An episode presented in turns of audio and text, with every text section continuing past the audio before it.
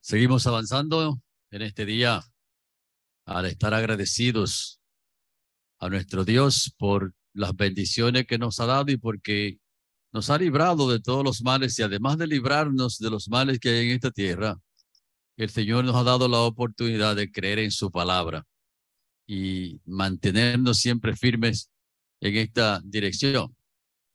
La palabra clave esta mañana fue la palabra cambio, ¿cierto o no es cierto? ¿Cuántos estuvieron conectados esta mañana? Así que les animo de que se levanten temprano para conectarse y entonces puedan comenzar desde temprano, ¿verdad? En el nombre del Señor. Lo que quiere decir que el enemigo quiere que nosotros cambiemos de pensamiento con respecto a las doctrinas que Dios ha revelado en su palabra. Inmediatamente que cambiamos de pensamiento en esa dirección, entonces Él va llevándonos para que nosotros neguemos a Cristo. Ese es su propósito. Y por eso el consejo del apóstol Pablo, que no nos movamos fácilmente de nuestra manera de pensar. Nosotros creemos que Cristo viene para la tierra, ¿cierto no es cierto? Entonces la palabra clave para esta oportunidad es la palabra que tiene que ver con grande, ¿cierto no es cierto? Grande. Para muchas personas, las cosas grandes para ellos varían de uno a otro. Por ejemplo, en el mundo hay dos cosas grandes. La primera es la fama. Hay muchas personas que hacen lo imposible por alcanzar la fama. Incluso hay personas que si no pueden lograr la fama de una manera racional, se van al mundo de la irracionalidad y se van al mundo de la demencia para ser famosos como locos. Escuchen eso lo que estoy diciendo. Es decir, que hay mucha gente que quiere la fama y la anda buscando por todos los medios que la pueda encontrar. La fama es muy, un asunto muy grande para la mente de muchas personas. Pero la fama se me parece a mí mucho a la neblina. Cuando si te ve una montaña neblada y ve una niebla grandísima, por grande que sea esa neblina, en cualquier rato se disipa. Así es también la fama. Y me acuerdo mucho de un famoso actor, de los más famosos, y llegó un momento cuando estaba escuchando una programación, una, una, una actividad que había, y el, el maestro de ceremonia dijo algo que no le gustó al actor y él se paró de su silla y fue y le dio una, una cachetada grandísima al, al presentador y ahí mismo que comenzó a hacer su fama. Su fama comenzó a bajar. Y la otra cosa grande que las personas creen es la cuenta de banco. Así que la gente hace un esfuerzo grandísimo para que su cuenta de banco esté grande. Y ciertamente la cuenta es importante, pero no es lo más grande porque hace unos días estaba leyendo de una persona que ganó 100 millones de dólares y ahora aparentemente no tiene dinero. Lo que quiere decir que el dinero también se puede esfumar en cualquier momento. Entonces, ¿qué es lo más grande que podamos encontrar. Vamos a verlo aquí en Génesis, el capítulo 6 y el versículo 8. Lo más grande que una persona pueda encontrar aquí en la tierra ahí. Mire cómo dice, pero Noé halló gracia ante los ojos de Jehová. Así que lo más grande que una persona pueda encontrar en esta vida es hallar gracia ante los ojos de Jehová. Ahora, ¿por qué nosotros creemos esto? En primer lugar, imagínense ustedes que Noé hubiese encontrado y tener almacenado todo el oro que hubiese encontrado en la tierra, que hubiese encontrado toda la fama en todo el mundo y si no hubiese encontrado gracia cuando viniese el diluvio, ¿dónde iba a poner su oro y dónde iba a poner su, su fama? Porque la gracia de Jehová fue que lo sostuvo a él en ese diluvio, ¿cierto? ¿No es cierto? A él y a su familia fue la gracia de Jehová que lo, que lo mantuvo a flote. Por lo tanto, si él hubiese almacenado todo el oro, hubiese almacenado toda la plata y hubiese tenido toda la fama y viene el diluvio, entonces él se cae con todo eso. Le hubiese pasado como el hombre que rompió sus graneros. ¿Qué más hizo el hombre? Además de romper los graneros lo hizo de nuevo más grande. Y entonces, ¿qué hizo con toda la cosecha que tenía? Aguardó toda la cosecha y la puso en su granero ¿Y qué dijo después, después que tenía toda la cosecha recogida? Alma mía, así que tiene mucha comida por muchos años. Gózate y alégrate con esto que tiene aquí. Y entonces le tocaron la espalda y le dijo, ok, ya todo está almacenado, pero hoy te vas, te vas para la funeraria hoy. Así que tú vas derechito para la Blandino de la, de la, de la Abraham Lincoln. y se le hizo la otra pregunta, ¿de quién será todo esto que tú has almacenado? Por lo tanto, él pensó en su momento que lo más grande que, que él había encontrado era almacenar toda esa cosecha, pero no tenía gracia. Eso Jesucristo está ilustrando allí, que lo más grande que se puede conseguir aquí, que es hallar gracia ante los ojos de Jehová. Eso es lo más poderoso que se puede encontrar aquí en la tierra, porque así como la gracia de Dios libró a Noé del desastre, también la gracia de Cristo es lo que nos va a librar a nosotros del desastre de este mundo. Y entonces es posible que se quede todo lo que tenemos aquí en la tierra y de hecho todo se va a quedar. Y por eso yo pregunto a los hermanos cuando voy a las iglesias y le pregunto a ustedes, ¿cuántas, ¿cuántos quintales de varillas se va a llevar Cristo cuando venga aquí para el reino de los cielos? ¿Tiene un nombre eso? ¿Cómo se llama eso? Ninguno. ¿Cuántas unidades de funda de cemento se va a llevar? Ninguna. ¿Cuántos millones de dólares se va a llevar también? Ninguno. ¿Cuántos vehículos se va a llevar?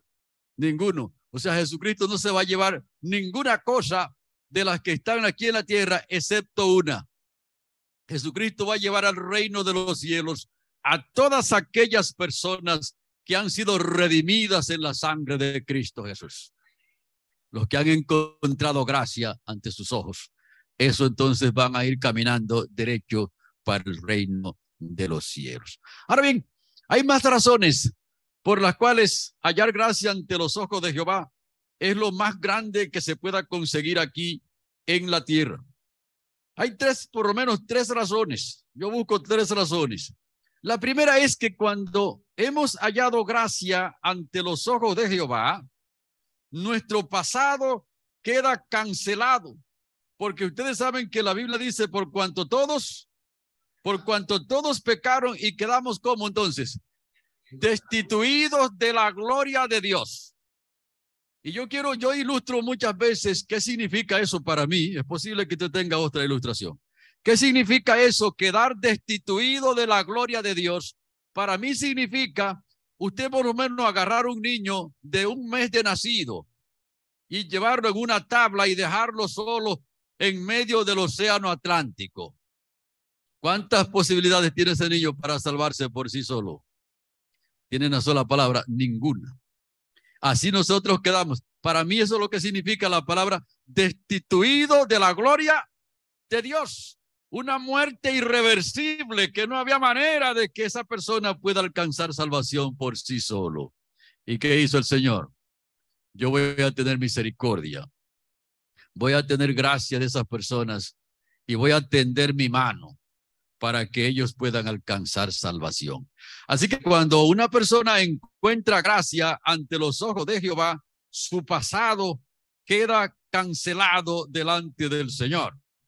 Mire cómo lo dice Isaías, el capítulo 1 y el versículo 18. Mire cómo dice, venid luego, dice Jehová, y estemos a cuenta. Aunque vuestros pecados sean como la grana, ¿qué pasaría con ellos? Como la nieve serán emblanquecidos, y aunque sean rojos como el carmesí, vendrán a ser como blanca lana. Pero ¿a quién es que le ocurre esto? ¿A quién es que le ocurre esto? Al que ha encontrado gracia ante los ojos de Jehová. ¿Qué pasa con su pasado? Su pasado queda borrado, su pasado queda cancelado, porque eso es lo primero que la gracia hace en una persona. Por eso ustedes ven que cuando Jesucristo llegó a la casa de Saqueo, lo vio allá encima del árbol, ¿verdad? Y cuando lo vio encima del árbol, ¿qué le dijo él a Saqueo? Y mire que en un tiempo atrás, que era lo más grande para Saqueo? Acumular dinero. Él decía, si mi cuenta está grande, entonces es lo más poderoso que está aquí. Y entonces apretaba la tuerca y el que debía pagar 500 pesos de impuesto, él le cobraba dos mil quinientos pesos y apretaba la tuerca porque lo grande para él era que su cuenta quede grande, ¿cierto? ¿No es cierto? Y entonces ahora cuando encuentra gracia ante los ojos de Jehová, Jesucristo le dijo, ¿cómo fue que le dijo Jesucristo? Ahí en la casa. Hoy, hoy ha llegado la salvación a esta casa. Y cuando Jesucristo dijo esas palabras, ¿qué fue lo que Saqueo había encontrado entonces? Había hallado gracia ante, ¿a qué ojo? Ante los ojos de Jehová y eso fue lo más grande que Saqueo pudo encontrar aquí, porque eso es precisamente lo que logra librar a él del desastre de este mundo. Por lo tanto, él avanzó allí. Por lo tanto, así que el pasado queda cancelado y se cumple lo que dice Proverbios 28, 13, que dice que el que encubre sus pecados, ¿qué pasa entonces? No prosperará, más el que los confiesa y se aparta este alcanzará misericordia, este alcanzará la gracia de Dios, este alcanzará lo más grande que se puede conseguir aquí en la tierra, hermanos. Y quiero ver un poquito más cómo lo presenta Isaías 43, 25, porque eso es lo más poderoso. Cuando nosotros hemos encontrado gracia ante los ojos de Dios, nuestro pasado queda cancelado. 43, 25 de Isaías dice claramente allí, yo, yo soy quien borro tus rebeliones por amor de mí mismo y no me acordaré de tus pecados. Poderoso eso, ¿cierto o no es cierto? Dice, eh, el Señor está diciendo, yo, yo soy el que borro tus rebeliones. ¿Y cómo es que Dios borra la rebelión del pecador? Tendiendo su don. ¿Y cuál es el don de Dios? El don inmerecido, tendiendo su don de gracia. Y cuando la persona se aferra de ese don de Dios, ha encontrado lo más poderoso que pueda haber aquí en la tierra. De hecho, hubo, un hermano médico, un hermano de la iglesia que daba unos amenes grandísimos. Y entonces hay un hermano médico que no le, no le agradaban esos amenes. ¿eh? Y entonces cuando el hermano decía unos amenes, la iglesia temblaba. Y un día el hermano fue a consultar al hermano médico. Y entonces el hermano médico cuando lo vio ahí en el salón de espera, dijo, ok, Así que yo voy a, llevarle esta revista al hermano fulano de tal, una revista científica que para leerla usted tiene que tener el cerebro grandísimo de las cosas que decía allí. Y le dijo, yo voy a darle esta revista aquí a este hermano para ver qué encuentra él allí para decir esos amenes que él dice en la iglesia. ¿Y por qué ese hermano en la iglesia dice esos amenes tan fuerte? ¿Por qué era que lo decía tan fuerte? Claro, porque él había encontrado gracia ante los ojos de Jehová. Y entonces el hermano agarró la revista y comenzó a, a, hojearla y comenzó a leer un artículo muy poderoso allí que hablaba de el lugar más profundo que se había encontrado en toda la historia en el océano. Y el hermano comenzó a chequear que eso tenía tantos kilómetros de profundidad. Y el hermano estaba emocionado al leer eso, lo más profundo y diciendo que eso allá abajo hay que tener una careta demasiado poderosa para poder chequear lo que está allí de profundo, que es eso. Y el hermano tiró un amén terrible que tembló el consultorio médico.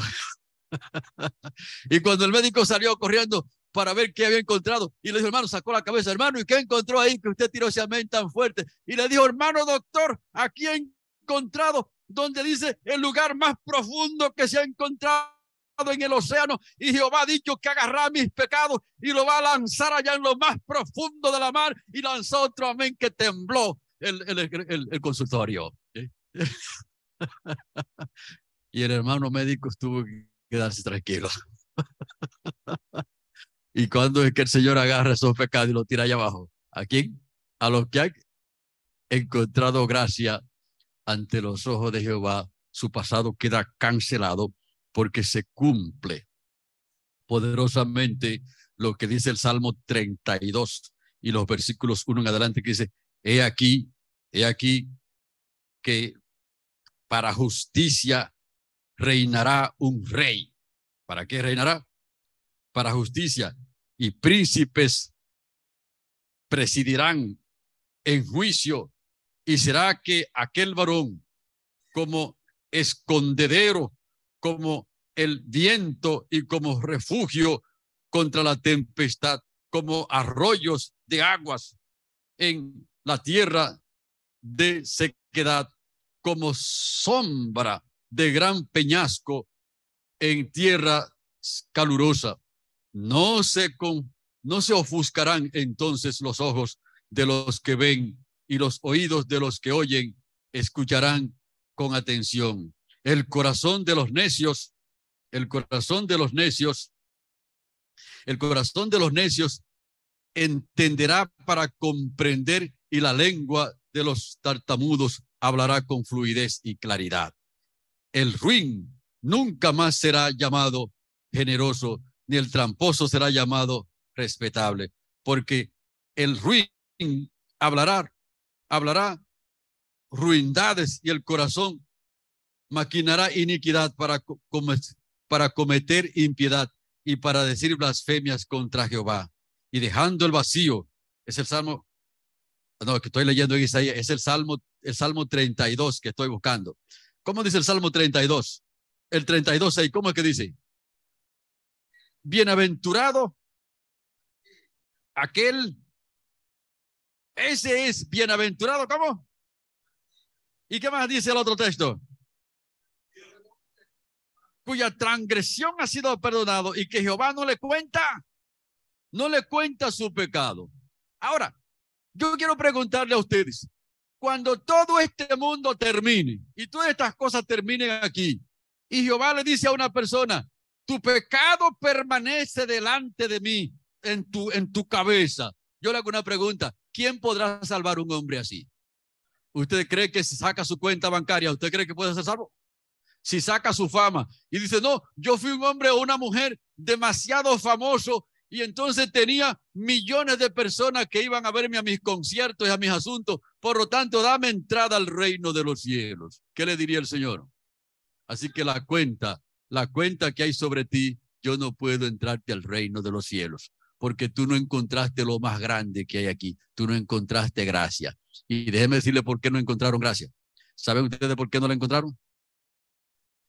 Porque ellos vieron la gracia de Dios como un asunto muy pequeño. Y recuerden que nosotros estamos viviendo en qué tiempo, dije esta mañana, en el tiempo más peligroso. ¿Y por qué es tan peligroso este tiempo? Porque el enemigo ha cambiado. Ha cambiado la manera de pensar y a lo malo le llaman bueno y a lo bueno, a la luz le llaman y a las tinieblas le llaman luz. Y entonces la gente de este tiempo dice, no, la gracia de Dios, no, eso es demasiado pequeño. Aquí lo más grande para mí es esto, esta cosa por acá, comprar este carro y estos asuntos por aquí, esto es lo más poderoso que yo puedo encontrar aquí. Entonces la gente no vio la grandeza de Dios.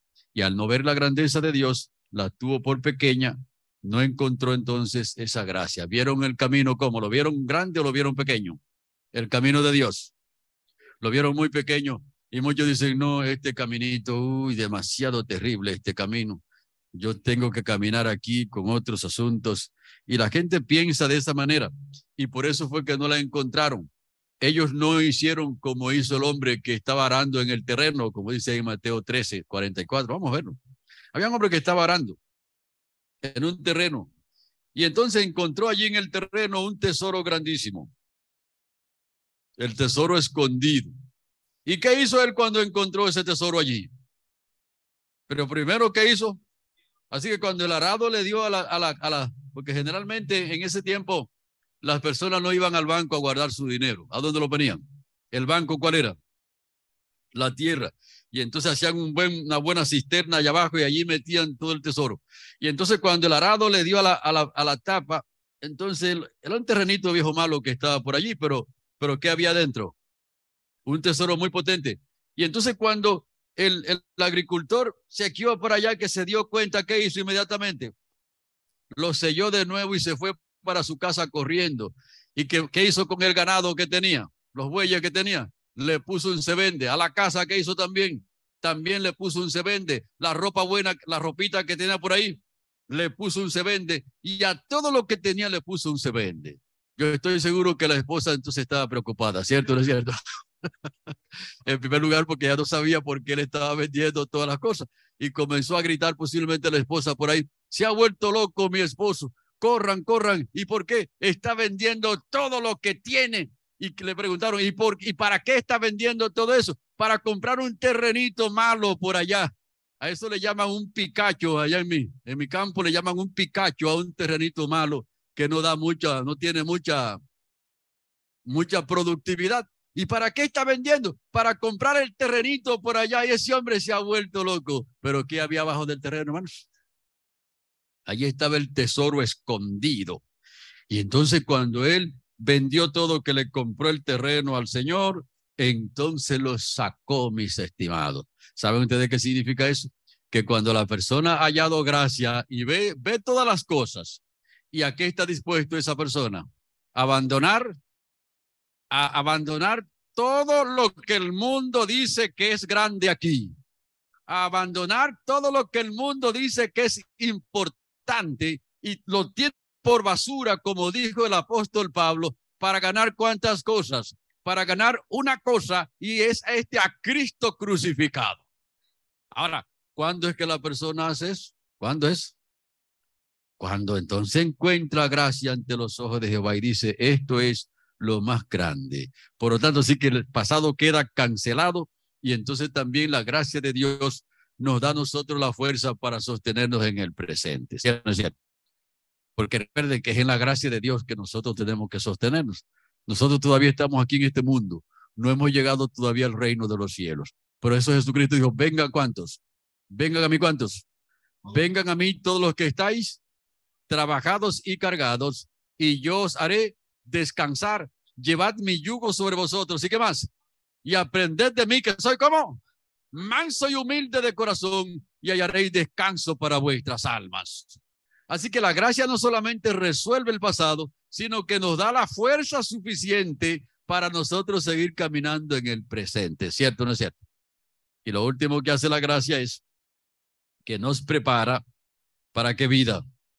Para la vida futura, para la vida eterna con Dios, la vida inmortal, para aquel gran momento cuando el Señor venga aquí a la tierra única y exclusivamente estarán listos para ese gran día las personas que han encontrado gracia ante los ojos de Jehová. Y ese día grande, de hecho, hay, hay un himno que dice día grande viene, ¿cómo que dice? Día grande viene, un día grande, día grande, viene cerca está. Cuando justos y malos separados quedarán, oh hermano apercibido está. Así que ese gran día viene.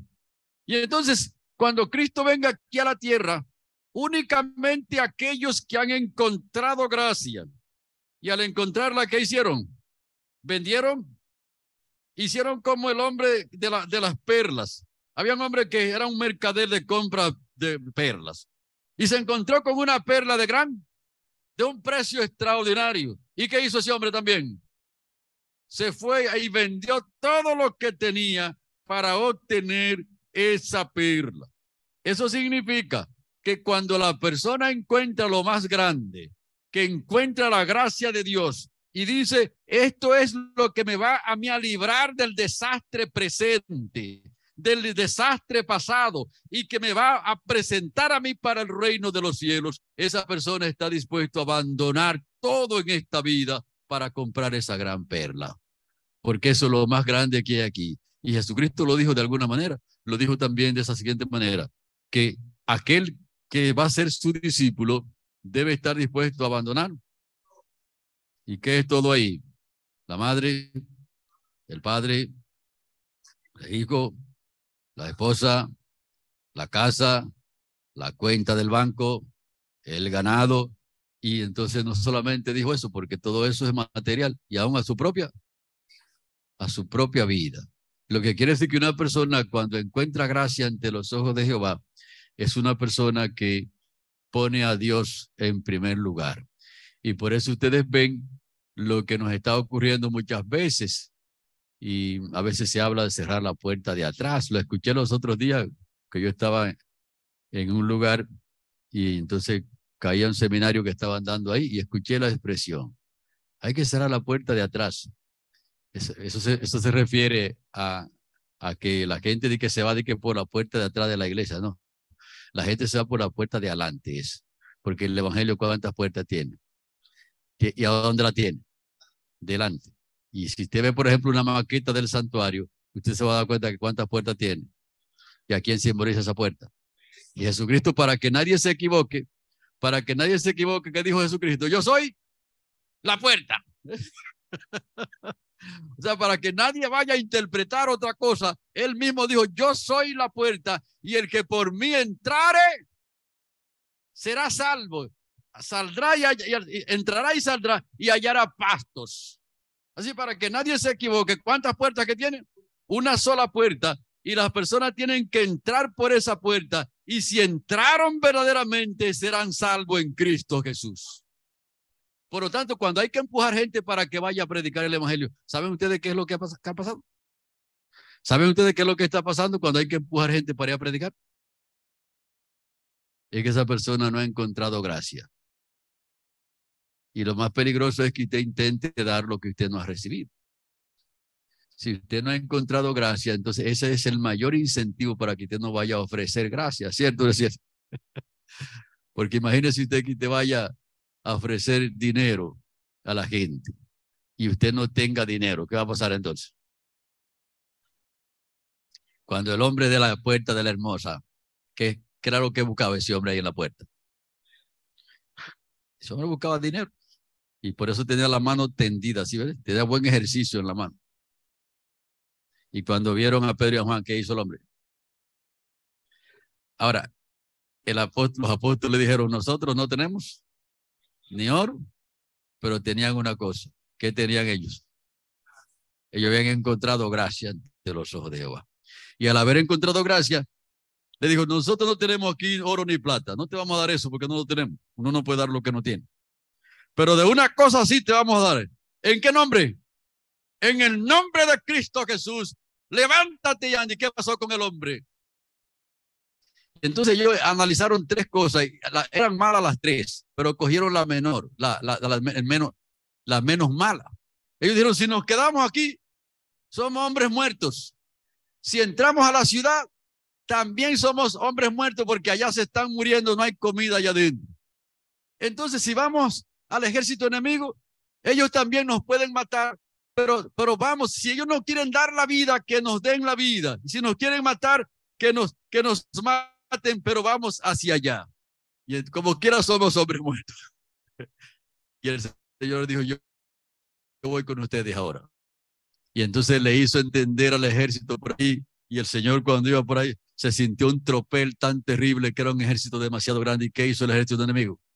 Escapó por su vida y se fueron todos allí. Y entonces es interesante cuando ellos estaban comiendo, entraban a esta carpa comida en cantidad, estaban aquí y entonces estaban agachando, acumulando, ¿eh?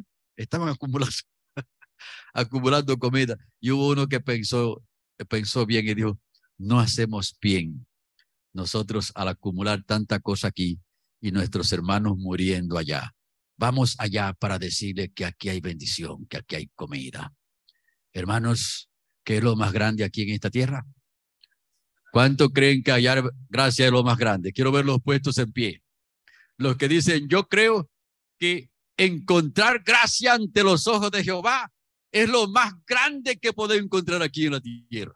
Porque eso cancela mi pasado de pecado. Porque eso me da fuerza para sostenerme en el presente y porque prepara mi vida en esta tierra para entrar en el reino de los cielos. Y eso es muy poderoso y yo espero entonces que podamos orar al Señor en este momento. Que podamos orar a Dios en este momento y así podamos confirmarnos en la gracia del Señor.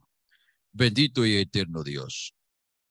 El mundo tiene muchas cosas que las considera grandes, pero tú dices en tu palabra que lo sublime del mundo es abominación delante de tu presencia. Por lo tanto, Padre Santo, lo más grande que nosotros podamos conseguir aquí en esta tierra es haber hallado gracia ante tus ojos. Y esa gracia ha cancelado nuestros pecados. Esa gracia es la que nos sostiene a nosotros en el presente y esa misma gracia es la que nos prepara a nosotros para el reino de los cielos. Ahora te rogamos, oh Dios, que el Espíritu Santo nos confirme cada día en esa gracia y en aquel gran día cuando Cristo venga podamos decir, He aquí nuestro Dios, le hemos esperado y Él nos salvará y nos gozaremos y nos alegraremos en su salvación. En el nombre de Cristo Jesús lo pedimos. Amén. Que el Señor les bendiga y que podamos ser confirmados en la gracia de nuestro Señor y Salvador Jesucristo.